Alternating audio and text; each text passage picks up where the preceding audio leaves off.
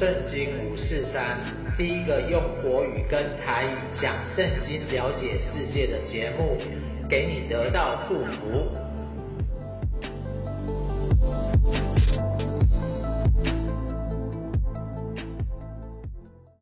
亲爱的朋友，不晓得你有没有看《黑暗荣耀》？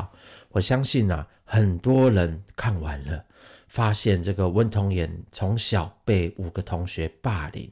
高中的时候就退学，后来呢，他成为这个班导师啊，开始对这个报复他的人，哦，霸凌他的人，一一的进行这个报复的故事。哇，第一季演到第二季，可以说是非常的精彩。但是霸凌呢，其实是一个从小到大都会经历的议题，从言语暴凌、情绪勒索到打人，甚至到复仇，每天都在我们的生活发生。维基百科有说到哦，全球大概有百分之十五的儿童受到霸凌哦，所以这个人真的也非常多诶，百分之十五，一百个人当中就有十五个人。所以今天呢，我们也从历史的角度来看他们，就是我们到底可不可以发现有没有真正的正义啊，可以发生在当中。那我们上次呢，看到的是那个传家宝，所以我们今天呢就翻开从后面算来第两百一十一。那我们要先来认识一下犹太人。这样说来，犹太人有什么比别人强？割礼有什么益处呢？割礼指的是犹太教的一个宗教仪式，现代医学上呢就叫包皮环切术。那很多各方面都有。首先，上帝的圣言交托他们，上帝透过摩西和许多先知写下了旧约三十九卷书，横跨了一两千年呐、那这样子的话，大家是不是都相信会有上帝呢？其实有不信的，那又何妨呢？难道他们的不信就废掉上帝的信实吗？绝对不会。不如说，上帝是真实的。而人都是虚谎的，如经上所记，以致你责备的时候显为公义，你被指责的时候一定胜诉。经上所记指的是诗篇的五十一篇，作者呢是以色列的国王大卫，他和他的手下呃的夫人呢拔示巴同房以后啊，他就被上帝责备之后所写的诗。他一到三节是这样说：上帝啊。求你按你的慈爱恩待我，按你丰盛的怜悯除去我的过犯。求你将我的罪孽洗涤净尽，解除我的罪，因为我知道我的过犯，我的罪常在我面前。我向你犯罪，唯独得罪了你，在你眼前行了这恶，以致你责备的时候显为公义，你被指控的时候一定胜诉。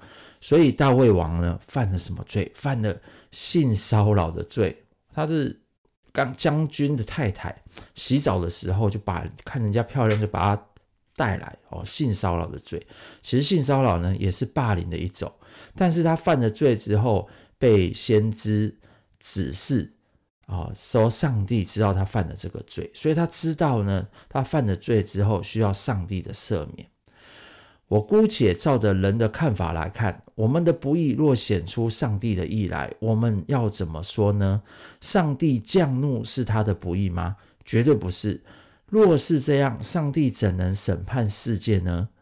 若上帝的真实因我的虚谎越发显出他的荣耀，为什么我还像罪人一样受审判呢？为什么不说我们可以作恶以成善呢？神拣选了犹太人，作恶以成善，在当代译本翻译成“我们作恶吧，好成就善事”。神拣选了犹太人，把旧约的圣经交付他们，是神的恩典。应当格外要珍惜，并且努力去活出来与传扬真理。但是犹太人并没有真心的、诚实的按真理而行，他们在律法跟知识上是知法犯法的，反而有许多虚谎与诡诈。所以巧妙的是哦，犹太人他在埃及做过奴仆，后来他们拜了假神、别的神明，所以呢，他们被掳到巴比伦去，之后呢，又被罗马统治。所以他可以是一直被欺负到底的，所以呢，犹太教啊，还有剧中有一些基督教，其实哦是有非常多的异端。那剧中啊，有个叫吕衰罗的，他是五名的加害者之一。他自己呢，就是韩圣韩信仰教会。我相信他那个是一个啊剧中啊修改的名字。他是一个教会的唱诗班的成员哦，但是他的生私生活是非常的糜烂，然后也是一个毒瘾的毒瘾的人。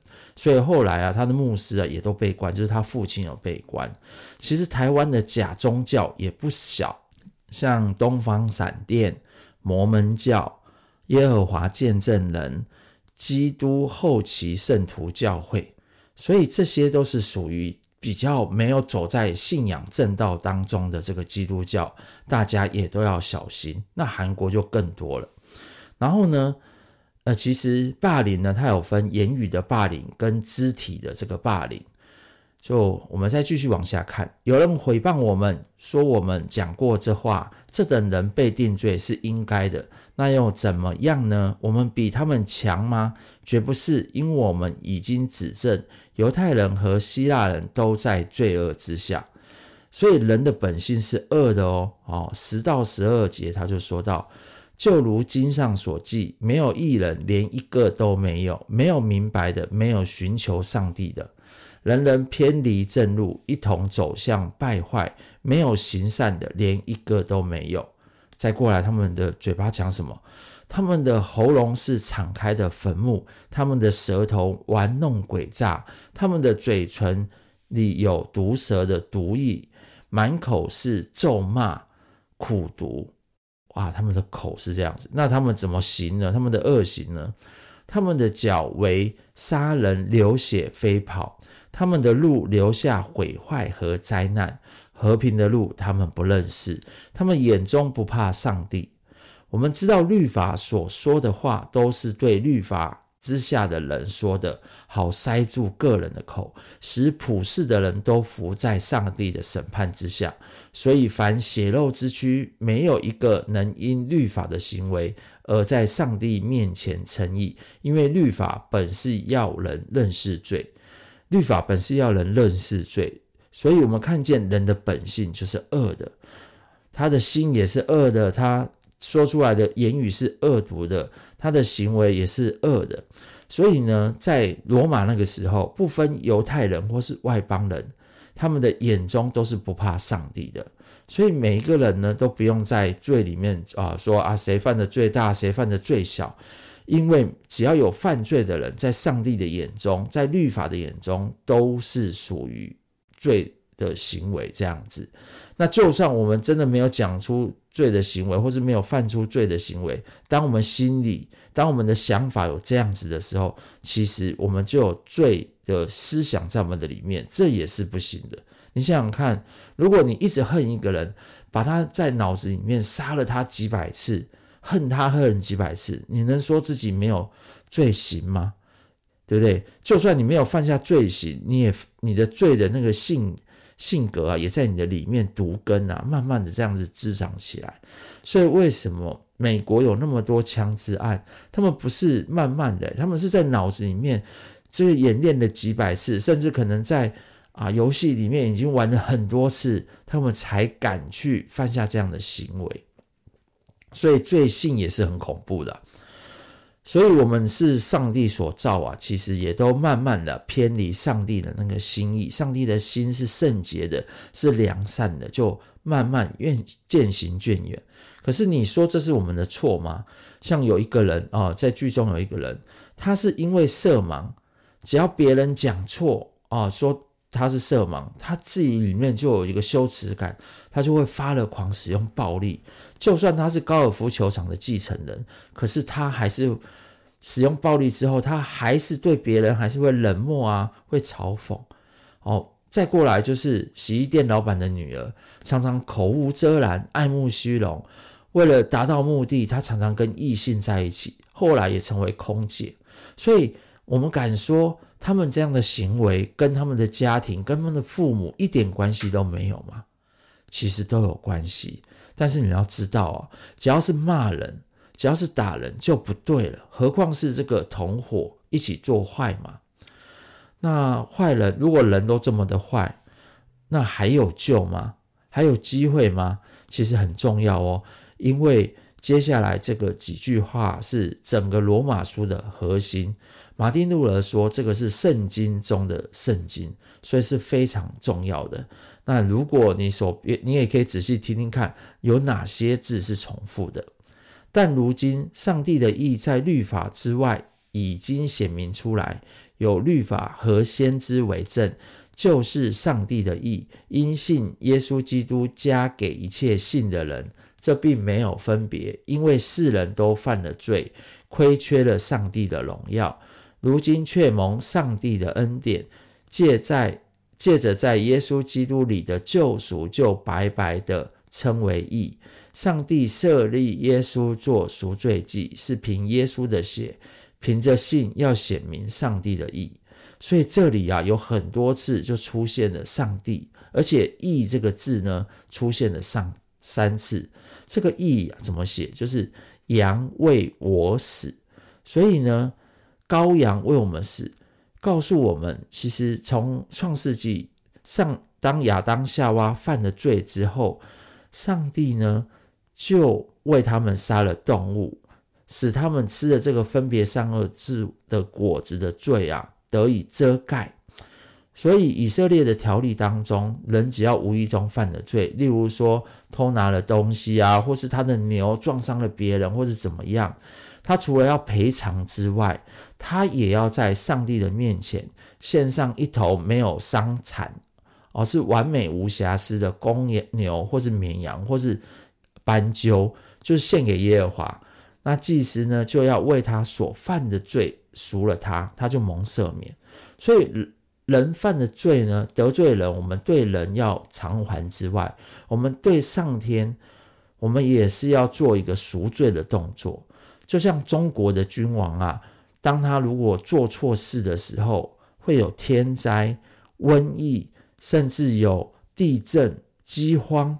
这时候，他们就要献上牛、羊、猪，就是三牲。在古时候，他们叫做大牢。所以呢，到现在呢，道教呢，就我们现在献的那个三牲，平民百姓就可以开始也来拜了。但是你知道吗？动物就是一直为我们死。那动物，人犯罪跟动物有什么关系？所以佛家才佛教才会一直觉得说，我们一直在杀生，一直在杀生，除了一一边在吃它之外。另外一边就是，其实这些东这些动物，他们真的是无辜的嘛？但是呢，上帝就很有很奇妙的、很有智慧的，他牺牲他完美没有罪的儿子的命为我们死，所以让我们相信啊，这就是义。所以羔羊为我死，好，就是义。所以这样说来呢，剧中的每一个角色呢，都不是义人，都不正义哦，不管是欺负。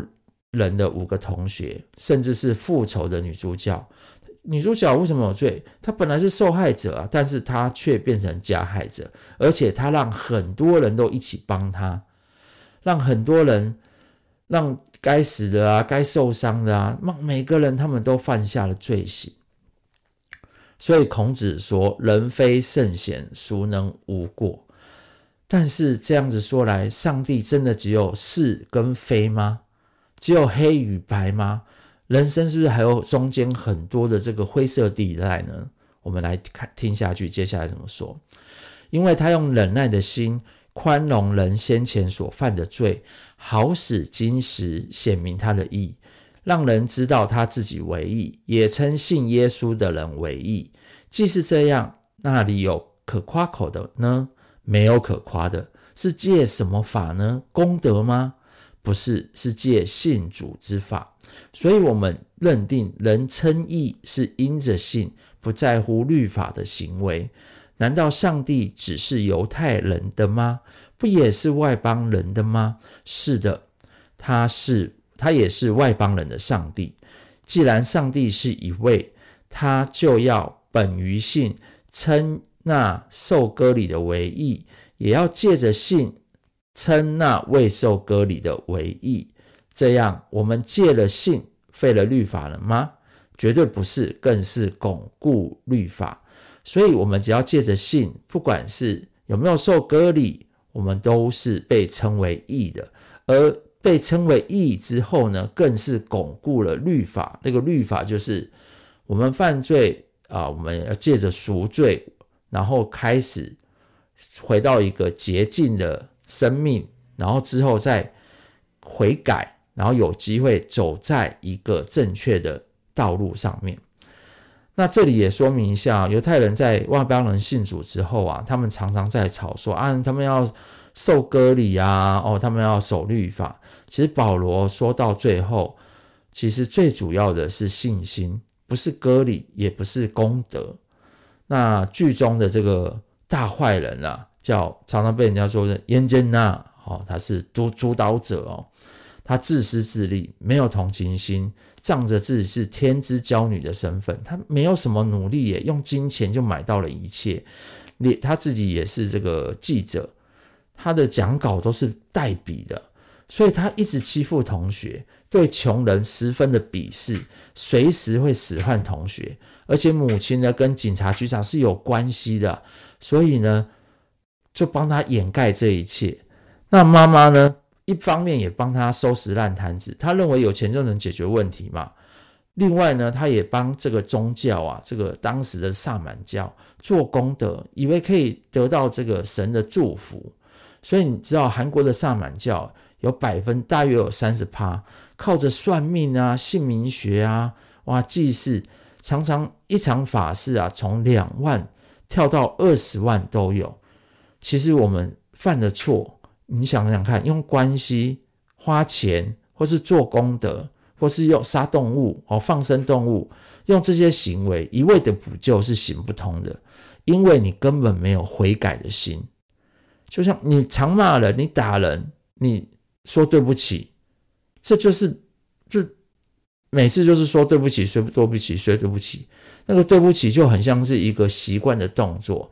如果我们真的没有为我们的罪后悔，真的没有知道我们的罪，然后后悔我们的罪，然后没有认识我们的罪，没有去改变我们的罪，我们其实都还是一直在这个罪的循环。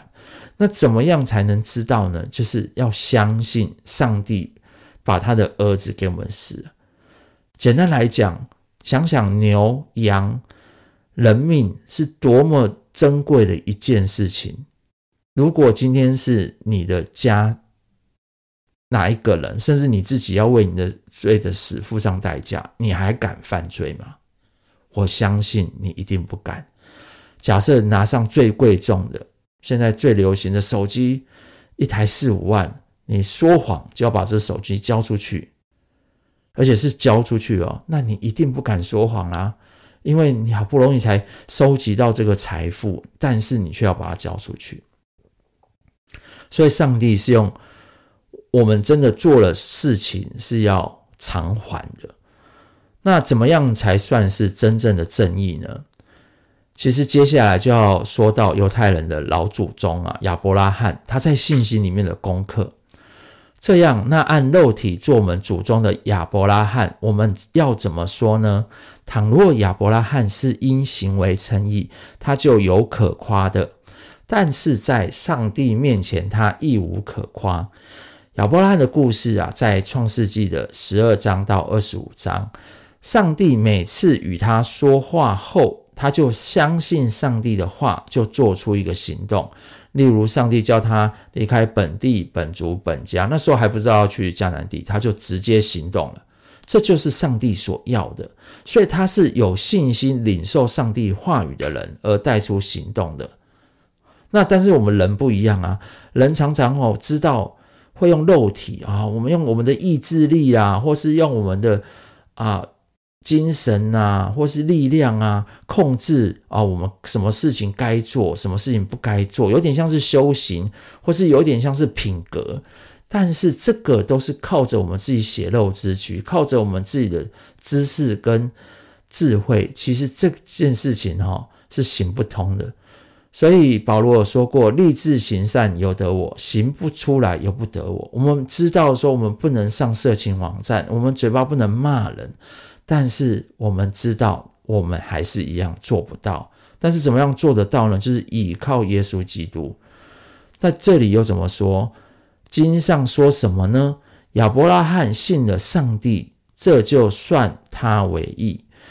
做工的人得工价不算是恩典，是而是应得的。但那不做工的，只信那位称不敬虔之人为义的，他的信就算为义。所以，当我们人在不完全的时候，我们相信上帝这个完全的神，他所说的话，我们的信心就会成为义。而且你要相信哦，罪不会再影响你。正如大卫称那行为之外蒙上帝算为义的人是有福的，过犯得赦免、罪恶蒙遮盖的人有福了。主不算为有罪的，这样的人有福了。大卫王虽然年轻的时候被他的岳父扫罗王，就是一直追、一直追、一直要杀他，他自己是没有。报复的，所以他这个时候是做对了。但是自己后来成为王之后，他就陷了大罪，就是我们刚刚讲的，他霸占了他手下的将军乌利亚的妻子，而且还把乌利亚送到前线哦，去让他送死。这个就是职场霸凌啊，对不对？职场霸凌，虽然最后他悔改了，得蒙神的赦免了。但是呢，他之后就没有再做这样的事了。哦，晚年的时候，就是有一个美女跟他同寝，哦，照顾他，但是他都没有对他发生任何的事情。所以，一个罪人身上能完全得到神的赦免呢，其实一方面他才会有力量，才可以活出这个新的生活，不然他就会一直觉得说啊，我就是。被骂啦，没用啦，没办法啦，就是一直这样子，我就其实会陷入到一个没有办法有力量的循环里面。所以罪可以得蒙赦免是一个很大的福气。再接下来，如今看来，这福只加给那受割礼的人吗？不也加给那未受割礼的人吗？我们说因着信，就算亚伯拉罕为义，那么。这是怎么算的呢？是在他受割礼的时候，还是在他未受割礼的时候呢？不是在受割礼的时候，而是在未受割礼的时候，并且他受了割礼的记号，做他未受割礼的时候因信成义的印记。所以割礼是因信成义的印证，为使他做一切未受割礼而信的人的父，使他们也算为义，也使他做受割礼。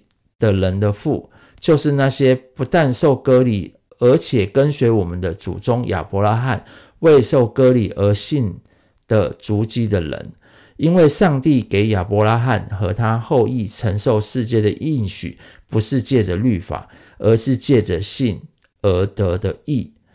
若是属于律法的人才属才是后世，信就落空了，应许也就失效了。因为律法是惹动愤怒的，哪里没有律法，哪里就没有过犯。所以人做后世是出于信，因此就属乎恩，以致应许保证归给所有的后裔，不但归给那属于律法的，也归给那效法亚伯拉罕之信的人。